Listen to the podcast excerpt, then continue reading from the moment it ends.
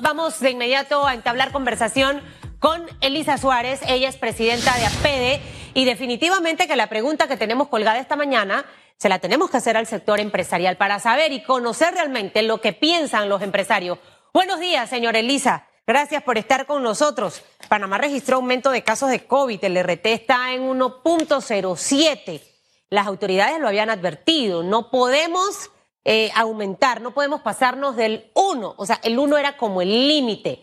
Eh, he escuchado esta mañana al ministro de Salud, al ministro Sucre, hablar específicamente de ciertas medidas que no se van a tomar de manera genérica, sino por sector, pero definitivamente que eh, esto nos preocupa y nos debe preocupar a todos. Los empresarios que con mucho esfuerzo han abierto sus negocios, que regresaron con deudas mientras estaban cerrados, dicen si vuelven a encerrar, quiebro. Ya definitivamente no podré abrir.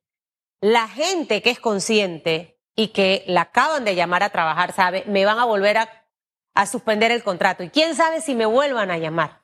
O hasta puedo perder mi trabajo. ¿Cómo lo ve el sector empresarial? Buenos días y gracias por estar con nosotros.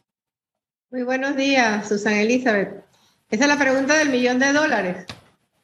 Eh, y es una pregunta para la que nosotros nos habíamos estado preparando. En las reuniones que nosotros tenemos con las autoridades nacionales, pues sí le habíamos preguntado desde hace dos, tres semanas cuáles eran los planes eh, de contingencia en caso precisamente de que eh, en este caso se diera una, un repunte de casos. Entendamos que son dos cosas diferentes lo que está pasando en Europa versus lo que está pasando en Panamá. Nosotros nunca hemos llegado a tener cero casos, ni, no. Nosotros lo que tenemos es un repunte en función de las nuevas, posiblemente reaperturas, pero sobre todo yo quiero hacer un llamado de atención aquí. Los números, mientras nosotros mantuvimos a nuestra gente en los trabajos que se habían abierto, eh, recuerda que tuvimos unas estadísticas que decían que tanto el sector construcción industrial como el, sector de comercio, el por menor, su tasa de contagios había disminuido y eso lo quiero dejar muy claro, precisamente porque en esos lugares se mantenían medidas de control, seguridad, mascarillas, alcohol, etc.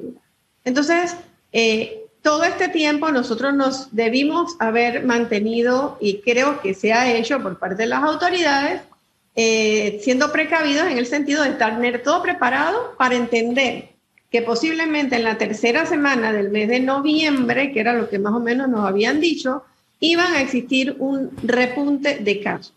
Y aquí sí quiero hacer un llamado de atención muy fuerte y muy claro. Me parece interesante el esquema que nos han dado porque nos han dicho, si pasan estas cosas, vamos a tomar estas medidas. O sea, estamos advertidos.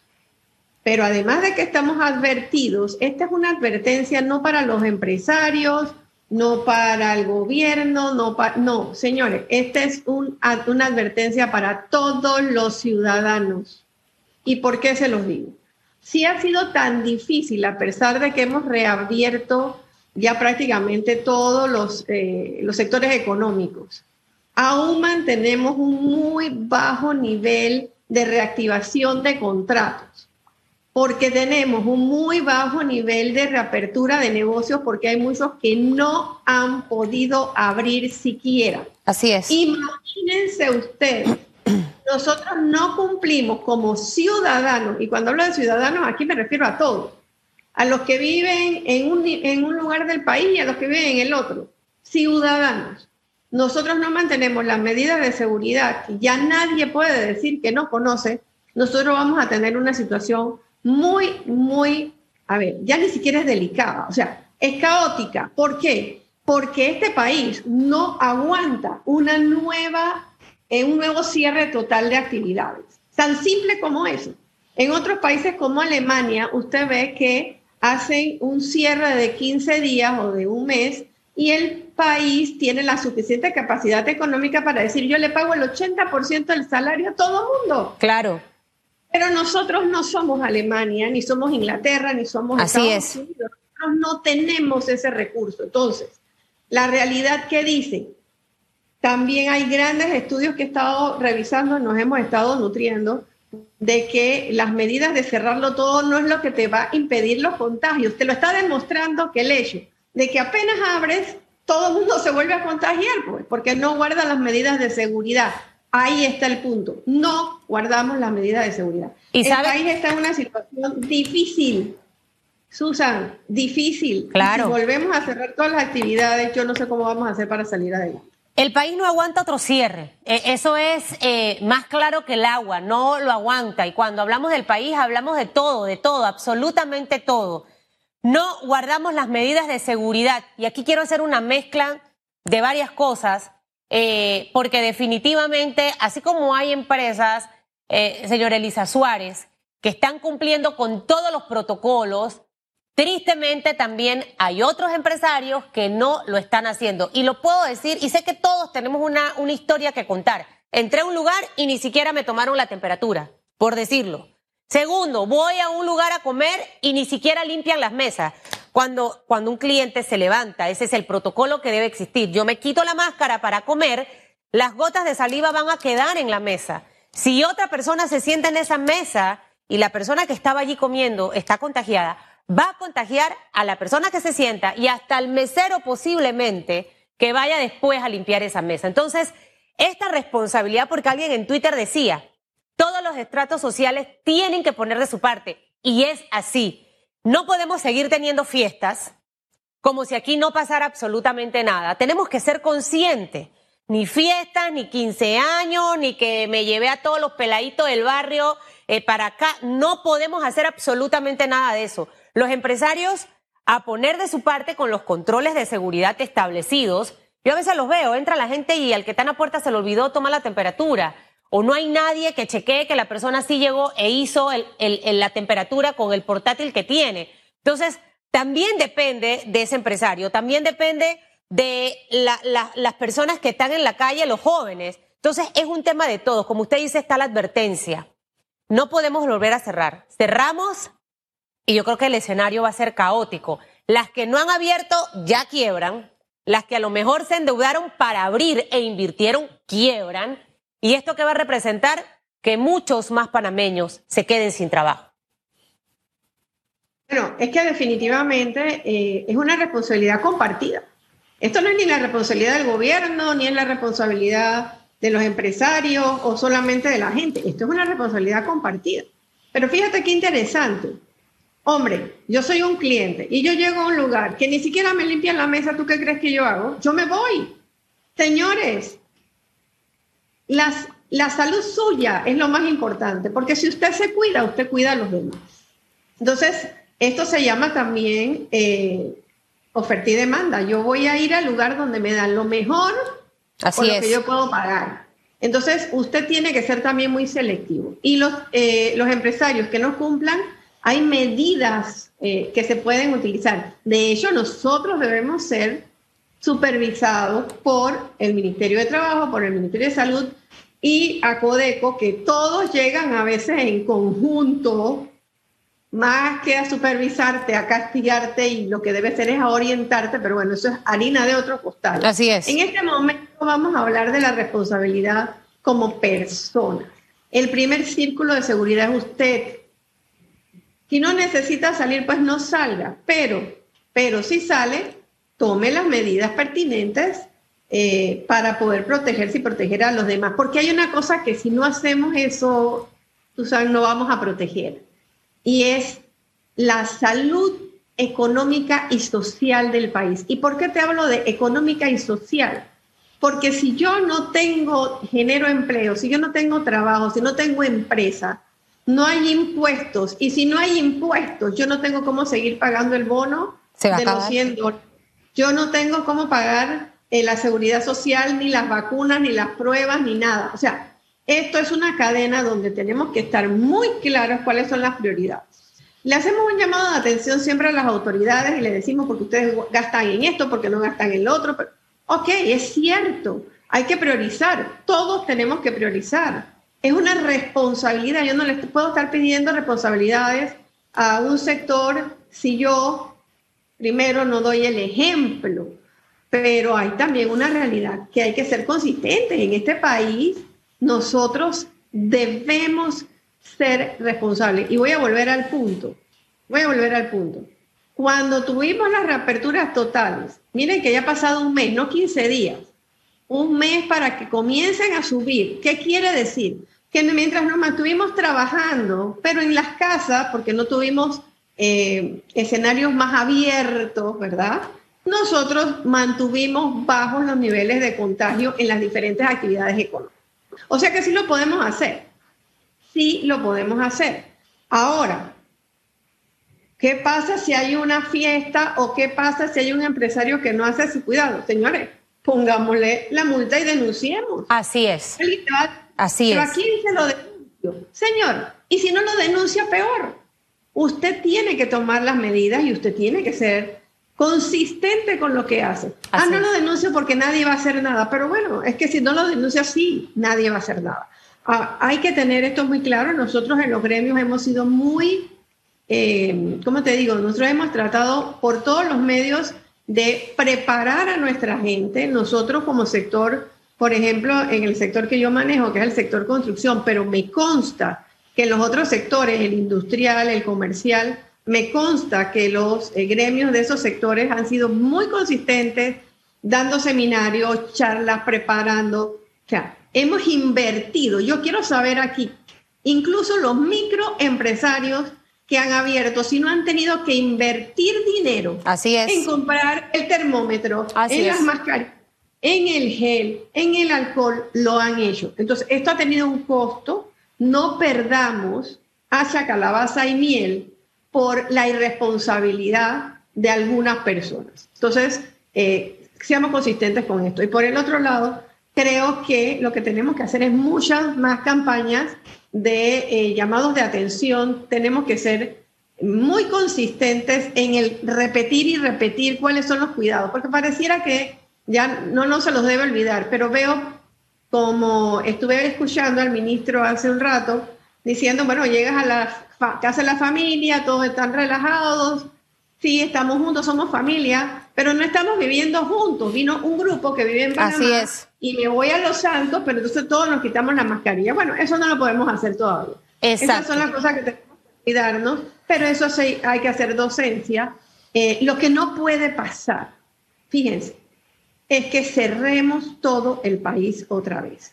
Si vamos a cerrar algunas actividades o algunas cosas, me parece que el esquema que se ha hecho es un esquema interesante que nos está advirtiendo, oye, si te pasa esto, esto y esto en este sector, te voy a cerrar así, así, así. Eso está bien, pero hay palabras que no me gustan, Sus, porque me dejan a la discrecionalidad del que lo dice. Claro. Dicen que son términos que utilizan eh, eh, con temas médicos. Bueno, es que yo no soy médico, ni tú, ni el que está en la calle. Entonces yo no lo entiendo. Usted me tiene que decir a mí las cosas como son. Dígame números, dígame cifras y explíqueme cómo usted hace algunos cálculos. Por ejemplo, en esta semana vimos unos repuntes, pero también vimos una cantidad muy grande de pruebas que se hicieron. Así que evidentemente, evidentemente, porque la meta son 8 mil pruebas, ¿verdad? Entonces, si tú hiciste casi 7 mil y pico, casi 7 mil 500 pruebas, es muy probable que tú tengas una cantidad más grande de contagios. Ah, pero si tú hiciste como hiciste hace unos días, solamente 5 mil y pico de pruebas, te va a bajar a 800 y tantas pruebas. Yo creo que busquemos los números que realmente nos dicen la letalidad, eh, el RT de contagios.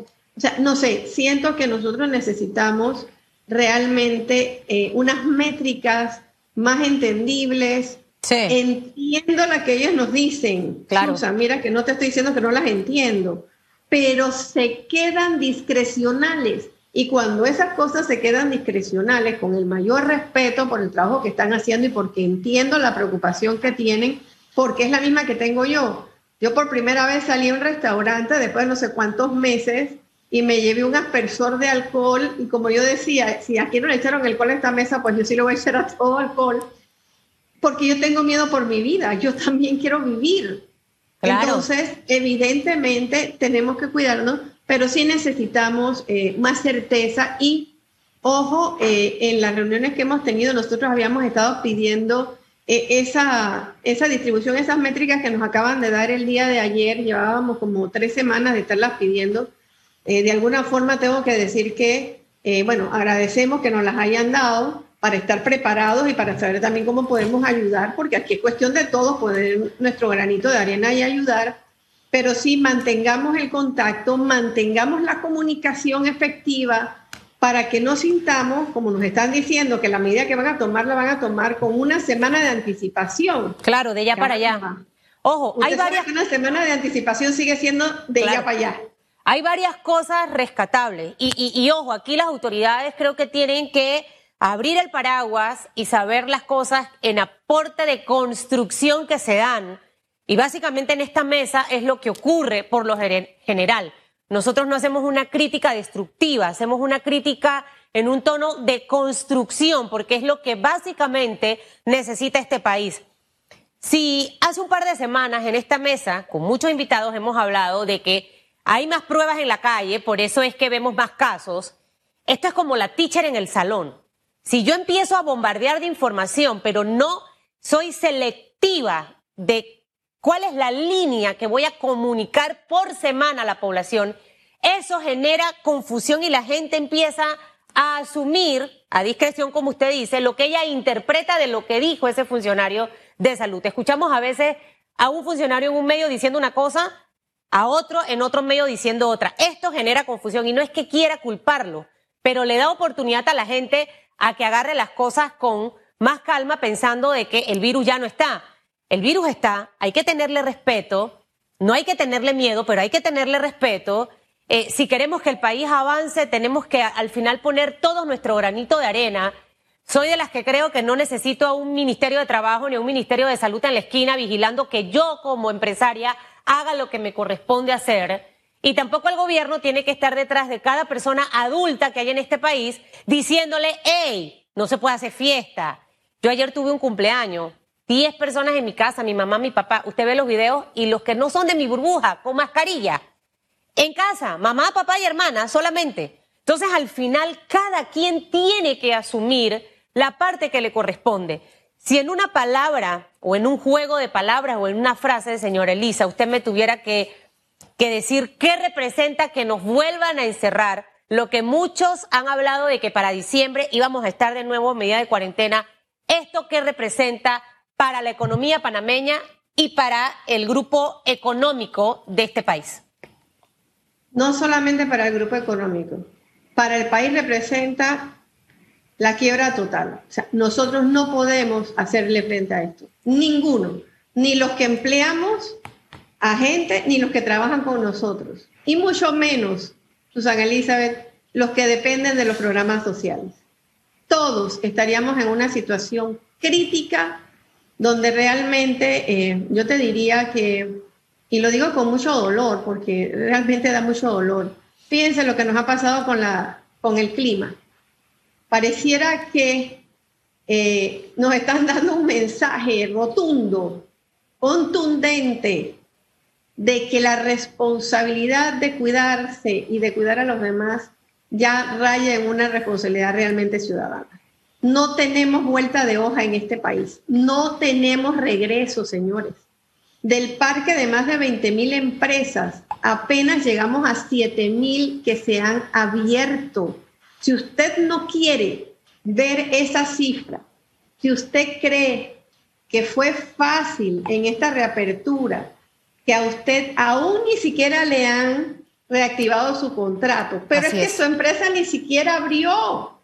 Entonces, usted se puede dar cuenta si volvemos a cerrar. Volver a cerrar de forma absoluta sería un problema de marca mayor para mí, irreparable en muchos sectores, irreparable en muchos sectores, y por eso veo bien la esquematización que nos han hecho. Lo único que pido dentro de esa esquematización de cuáles son mis límites para poder saber hasta dónde puedo llegar, por favor, por favor, estemos en comunicación los sectores productivos, todos los sectores productivos con los tomadores de decisiones y, por el amor de Dios, no desvinculemos, no desvinculemos lo económico y lo de salud. Si nosotros volvemos a hacer, volvemos a desvincular estas dos cosas, lo social Claro. será un caos. Sí, es que al inicio nos enfocamos en lo social y nos olvi- olvidamos de lo económico. Y la gente que recibe el bono y esa gente que a veces es conformista, se conforma con muy poco, hasta eso muy poco que recibe se puede acabar, porque no va a haber de dónde que salga ese bono solidario. Así que nos toca a todos. Si en este momento, señora Elisa, tocaría ajustar virar, reinventar la estrategia que en este momento el Estado está manejando en materia económica, eh, qué no está funcionando, qué debe empezar a funcionar. Una de las provincias más pujantes de nuestro país, y no porque sea chiricana, se vio afectada producto del ETA, de este huracán, el corazón productivo eh, del sector agrícola de nuestro país ha sido golpeado y tenemos dos cosas en paralelo, más un plan de reactivación económica que estaba apenas como que gateando, por decirlo de alguna manera. Eh, hay cosas que toca ajustar en la marcha. ¿Qué sería? ¿Qué le corresponde hacer al Estado? Eh, eh, ¿Qué cosas podemos hacer en este momento ya eh, para tratar de que estos últimos meses económicamente puedan ir balanceándose de la mano con el tema salud? Bueno, nosotros vamos a tener un foro del sector empresarial muy importante, el CONEP, precisamente hablando de programas de reactivación y de reactivación, cómo, cómo concatenar el esfuerzo del, del gobierno y los tomadores de decisión con el sector privado y con el sector productivo en general, porque aquí están también incluidos los trabajadores. ¿Cómo lo vamos a hacer? No es una respuesta fácil, Susan porque nosotros no tenemos producción de dinero para decir yo le inyecto Claro. mm, 12 mil millones a la economía y se acabó. Entonces, eh, esto lo que tenemos que hacer es, te voy a hablar aquí un poco metafóricamente, nosotros aquí tenemos que amarrarnos las faldas y los pantalones, quitarnos de una vez por todas, y yo ya no sé cómo decirlo, todos los intereses eh, ideológicos, políticos, personales, gremiales, y trabajar por este país. Cuando usted hace eso, usted ve lo que usted vio en el Parque Omar, usted vio lo que vio en los gremios que nos abocamos a ayudar, por ejemplo, a tu provincia, a tu querida Sí. provincia de Chiriquí. De lo que no teníamos, sacamos de donde no había para apoyar. Eso se llama trabajar en equipo. Y eso es el estado de emergencia que tenemos hoy, no por ETA. Tenemos un estado de emergencia por un virus oportunista, ¿verdad? Que se llama COVID-19, pero que ha sacado lamentablemente el peor virus de todos en la economía, no solamente de nuestros países, sino de todo el mundo, el hambre, la pobreza y la falta de empleo. Ese es un virus que es, no es asintomático, ese se siente y es contra ese virus, contra ese ETA terrible que nos ha caído, con el que tenemos que luchar y, tenem- y tenemos que hacerlo unidos. Y lo voy a repetir 40 mil veces.